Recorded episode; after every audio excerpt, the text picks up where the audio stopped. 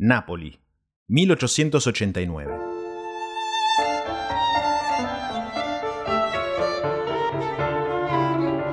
Hace menos de tres décadas que nació el Reino de Italia.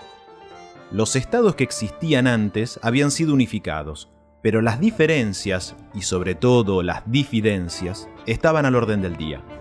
Las tres guerras de independencia habían encendido el patriotismo y el valor en la lucha de una generación entera que sin embargo no se había visto recompensada con verdaderos cambios en la vida cotidiana de los pueblos. Para las élites del norte, la unificación debía ser la creación de un nuevo Estado moderno e industrial en el sur de Europa. Para los pueblos del sur, ese proyecto se parecía cada día más a la imposición de los poderes del norte sobre sus vidas. Los reyes de Italia, de la Casa Real Piemontesa, los Savoia, eran figuras controvertidas en ese clima de fin de siglo. Para combatir esa imagen de monarcas del norte, extraños en su propio nuevo reino, se emprendieron una gran serie de visitas oficiales en diferentes partes del territorio nacional. Durante un viaje a Nápoles, el cocinero del pequeño restaurante Brandi, Rafael Espósito, decidió homenajear a los reyes con un plato que representara los valores que habían llevado a la unificación de Italia reinventó un pan que se vendía en Nápoles desde hacía medio siglo y le puso los ingredientes que representaran la bandera del nuevo reino. El rojo del tomate, el blanco de la mozzarella y el verde de la albahaca. Y para hacerlo aún más patriótico, le puso el nombre de la mismísima reina. Nacía así la pizza margherita, hoy emblema en el mundo de la gastronomía italiana.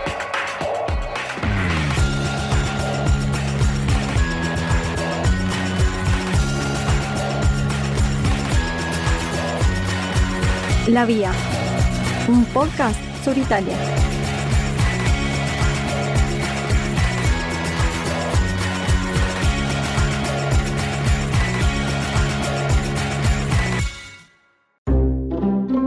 Sin duda, la gastronomía es uno de los sellos más importantes y famosos de Italia. No hay estereotipo italiano que no incluya una mesa, un plato o cualquier elemento relacionado con la cocina no nos vamos a dedicar a hacer un recetario o a alimentar aún más ese estereotipo.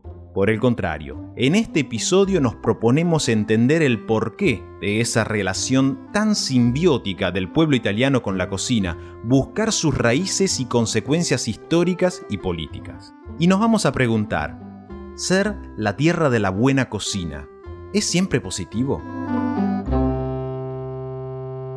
Para arrancar a contestarnos todas estas preguntas, invitamos a alguien que de cocina y de Italia sabe mucho. Con Donato De Santis, cocinero, emprendedor y presentador televisivo, tratamos de entender qué es lo que distingue la relación que el pueblo italiano tiene con la cocina de los demás pueblos del mundo. Mira, nosotros tenemos una, una simbiosis bastante acentuada con la comida. En realidad, bueno, yo viajé bastante en el mundo hay otras situaciones, no somos los únicos, ¿no? Los italianos quizás no destacamos en eso, porque por ejemplo los chinos, los japoneses, los mexicanos, los peruanos, tienen, los argentinos también, tienen su ah, relación con la comida. Los italianos destacamos porque tenemos una relación también con nuestro terruño.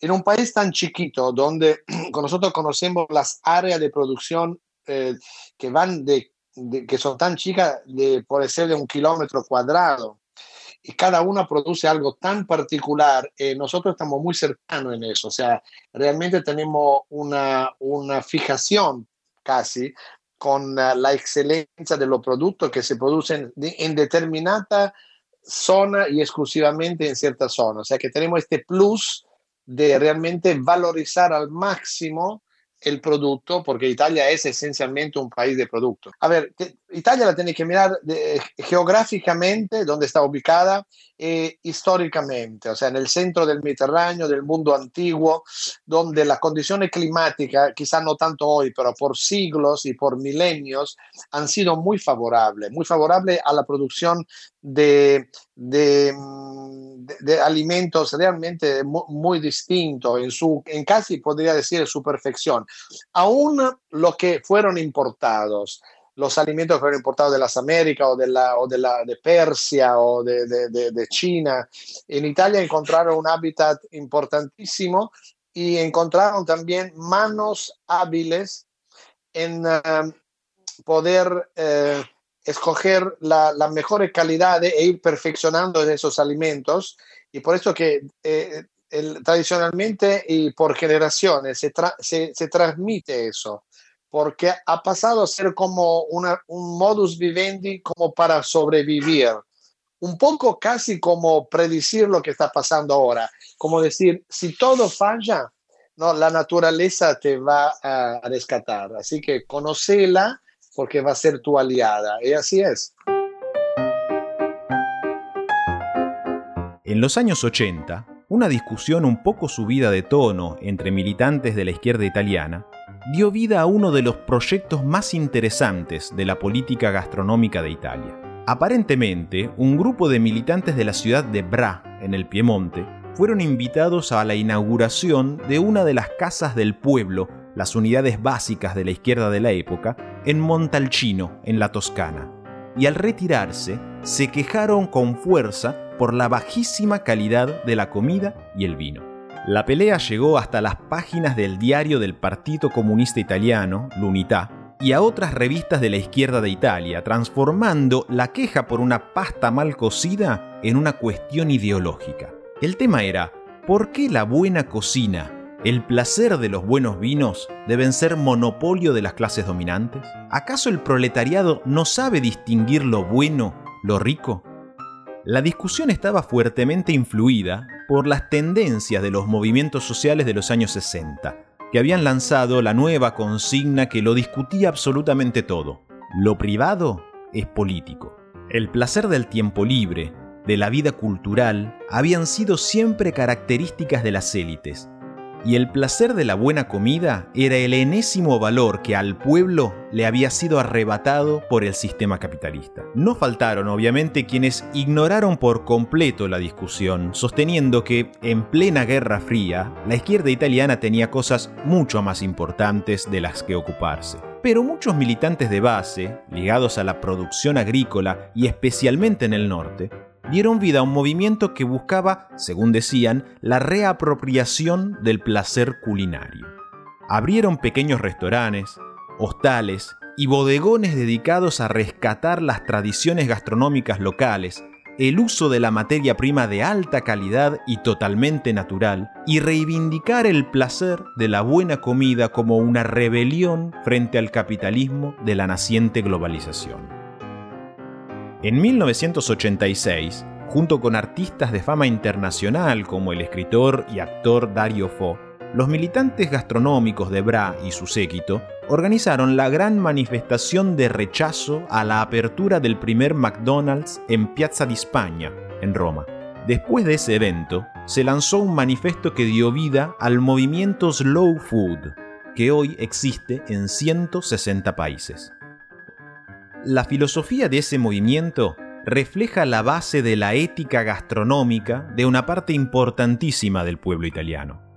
Lo que comemos debe ser bueno, limpio y justo.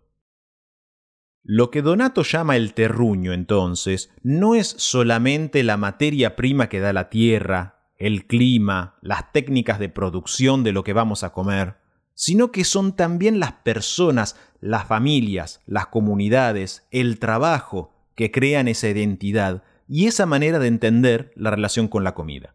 El terruño es la huerta, la vid, el sabor de los quesos, pero también es la cooperativa, el emprendimiento familiar, la pequeña empresa. Esa es la gran fuerza de la cocina italiana, la raíz de todo, aún antes de las grandes recetas y los grandes cocineros. Y a los italianos les interesa mucho defender esa tradición.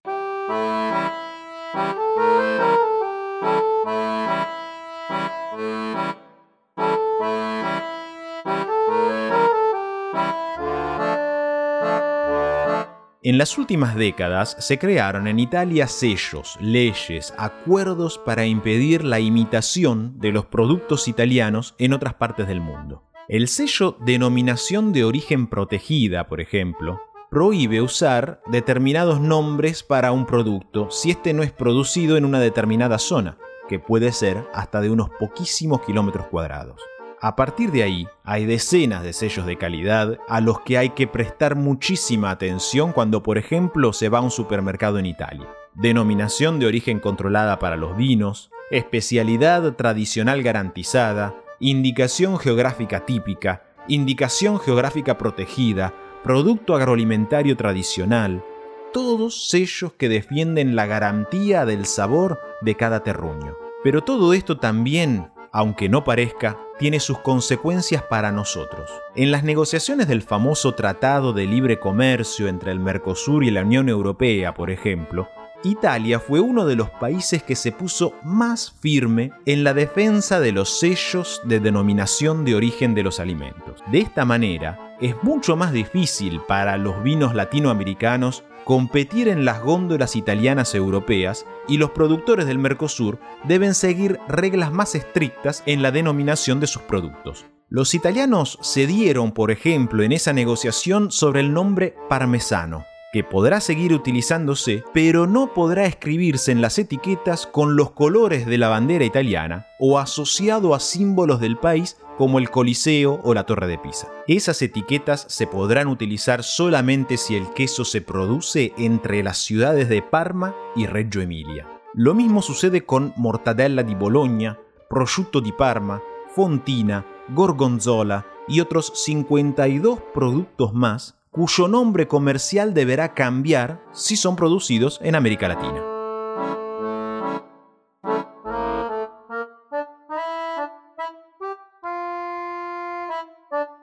Todos esos alimentos habían llegado a América Latina a través de las diferentes olas migratorias del siglo XIX del siglo XX.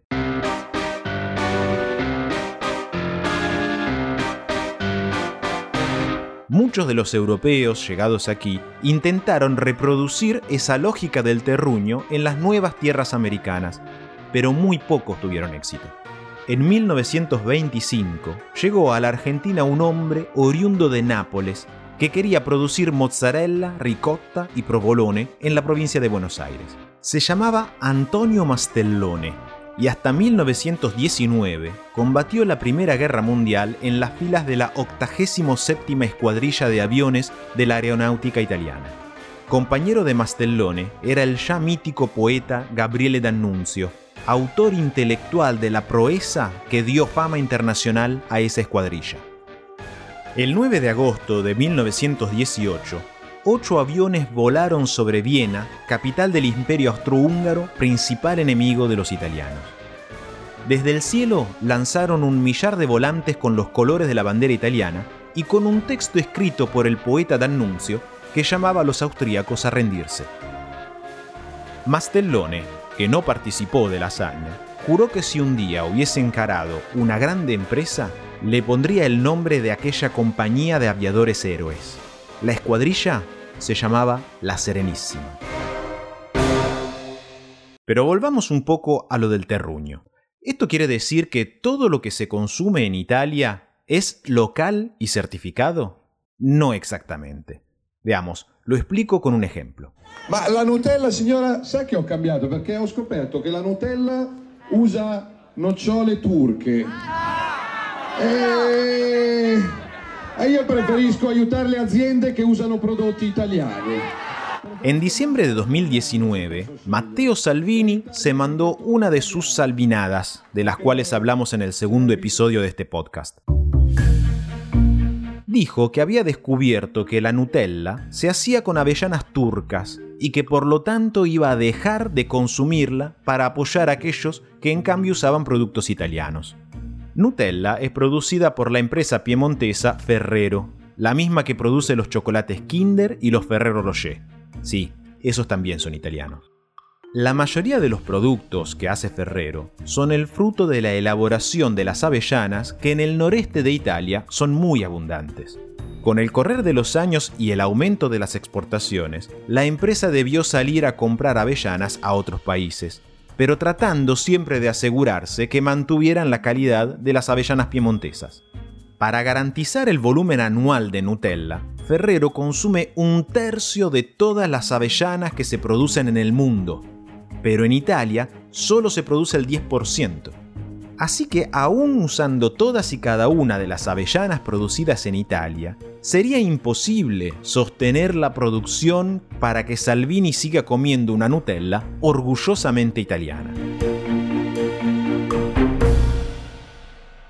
Otro ejemplo de la internacionalización de la industria alimentaria italiana es el del colorante que se usa para producir el Campari, el bitter que nació en Milán un año antes de que surgiera el Reino de Italia, en 1860.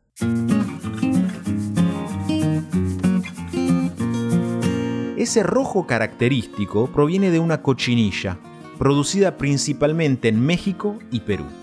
Hasta 2006, cuando se decidió sustituir ese colorante por uno artificial, la empresa Campari era el principal cliente de la industria de cochinillas del mundo, y de sus decisiones dependía el mercado mundial de cochinilla. Hay otras empresas que en cambio debieron recolocar su producción y por ende cambiar también sus sabores. Fernet Branca, por ejemplo, ya no logra vender su digestivo en Italia, cuyo público se reduce a unos pocos ancianos. Y hoy, la fábrica más importante de la empresa se encuentra en Tortuguitas, provincia de Buenos Aires, Argentina, donde cuenta con un mercado mucho más joven y más activo que donde nació en 1845. La globalización y los grandes cambios de la modernidad llegaron también a las costumbres gastronómicas italianas. Voy a ser un poquito polémico. Yo creo que en Italia deberíamos darnos cuenta realmente del gran patrimonio que tenemos. Deberíamos no basarnos tanto sobre lo que hacen en otros países. Eh, una cosa son las técnicas, pero en Italia nos estamos alejando un poquito no siempre, no, en todos lados, pero un poquito de lo que son la valorización de nuestros productos, que seguimos exportando, seguimos consumiendo en la casa, pero en la gastronomía, o sea, en las mesas de los restaurantes eh, se ve cada vez más muchas influencias eh, de otros lados, o sea que cuando uno viaja a Italia, aún como italiano, esa ilusión de verse em, brindar un plato que refleje realmente la nación donde está, el lugar donde está, la playa donde está comiendo, es cada vez más difícil, ¿no? Porque de repente hay tanta influencia de otros países que sí, la experiencia es divina, porque, qué sé yo, estar comiendo un plato peruano mirando al Vesubio, ¿no? Obviamente que es muy interesante, ¿no? Es una novedad, todo lo que quiera. Pero, digamos, desde el punto de vista turístico, el que viene eh, se sienta en un lugar mirando al Vesubio, por decirte uno, un lugar, eh, bueno, se, quiere, quiere disfrutar a pleno de una experiencia que tenga que ver con un vino local, un plato típico. Quizás puede ser hasta revisitado, ¿no? Pero la emoción para que sea 360 grados tiene que tener todos esos ingredientes, en mi opinión.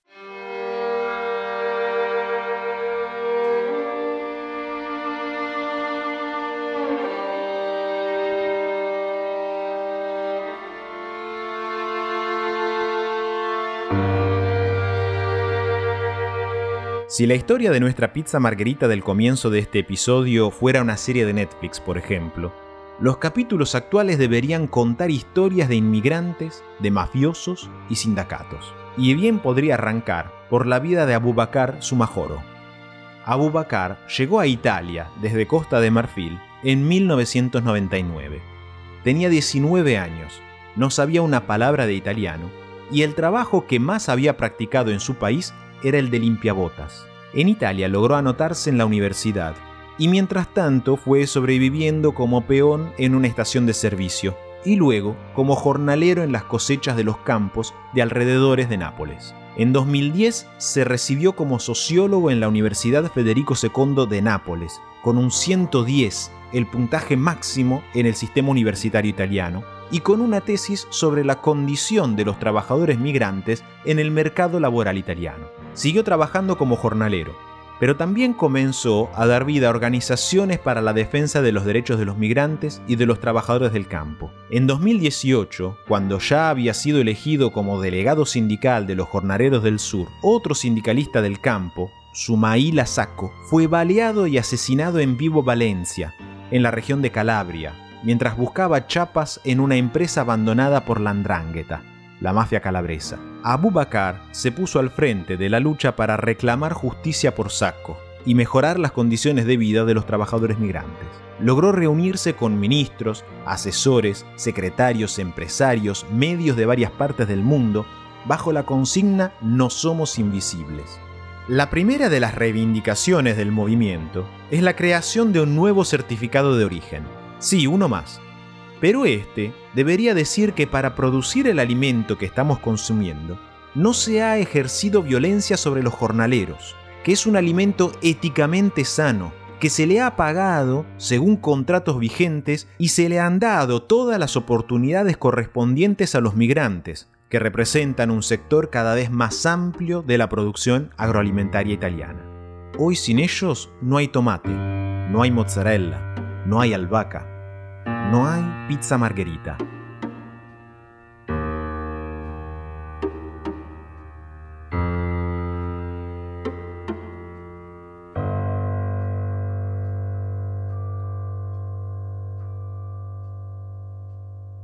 La alimentación en Italia es un negocio de unos 200 mil millones de euros por año, aproximadamente tres cuartas partes del PBI argentino. Si le sumamos la distribución, la venta y los restaurantes, se trata de la actividad productiva que más exporta y más valor produce de la economía italiana, una de las ocho más grandes del mundo.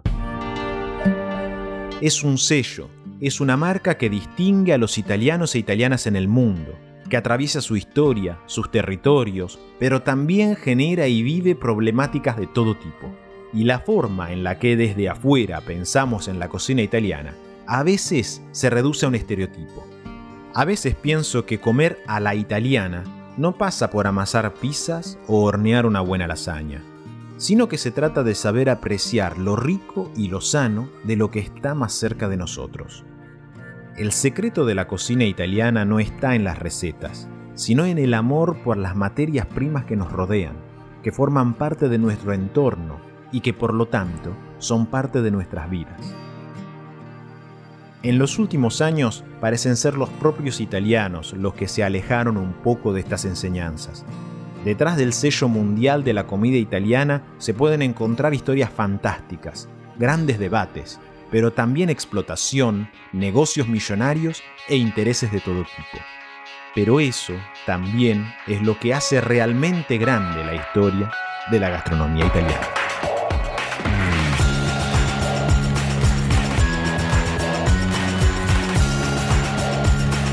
La Vía. Producción y realización Federico Larsen. Locución de artística Amanca y Silva. Signore e signori, È tutto per oggi. Vi auguriamo buonanotte. buonanotte. Buonanotte. Buonanotte.